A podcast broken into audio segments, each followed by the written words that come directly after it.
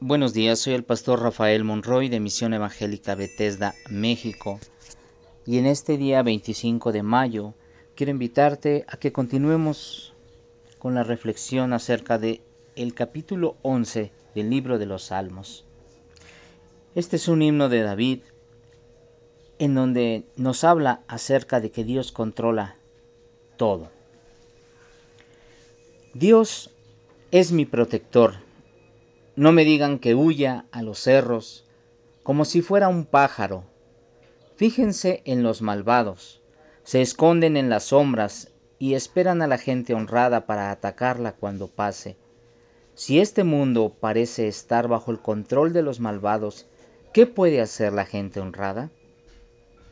Pero Dios está en su santo templo. Desde su palacio celestial vigila a la humanidad entera. Dios pone a prueba a los justos. Él mismo los examina, pero odia con toda su alma a los malvados y a los violentos. Sobre ellos dejará caer una lluvia de brasas de fuego y de azufre encendido.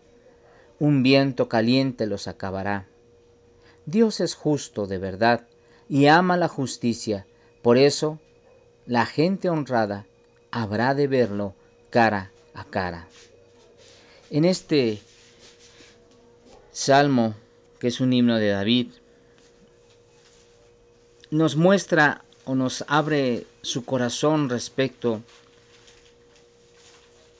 a cómo Dios tiene un favor especial para sus hijos. En el versículo 1 él nos dice, Dios es mi protector. Recordemos la condición en la que se encontraba el rey David. Él estaba huyendo. Él estaba escondido, perseguido. Y él decía, no me digan que huya a los cerros, como si fuera un pájaro. Él decía esto porque él consideraba, David consideraba que Dios es su protector. Y aunque parezca, decía él, que los malvados, que la gente mala prospera, que la gente mala está con dominio sobre los pobres y humildes. Dios está que está en su santo templo, desde su palacio celestial, Él tiene cuidado y vigila a toda la humanidad. Algunas de las cosas que Dios nos permite vivir en cuanto a ser afectados por los hombres malos es porque Dios pone a prueba a los justos. Él mismo nos examina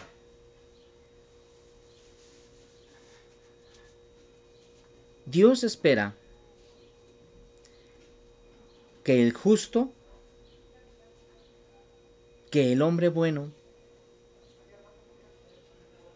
reciba la justicia divina, la justicia de un Dios justo, porque ese Dios justo es un Dios de verdad y ese Dios justo ama la justicia. Y por esa causa Dios permitirá que podamos verlo cara a cara. Pero el hombre malo, el hombre que hace maldad, el hombre violento, el hombre injusto, Dios lo odia, dice aquí, con toda su alma, y sobre ellos dejará caer un juicio para acabar con ellos. Tal vez esto nos está hablando acerca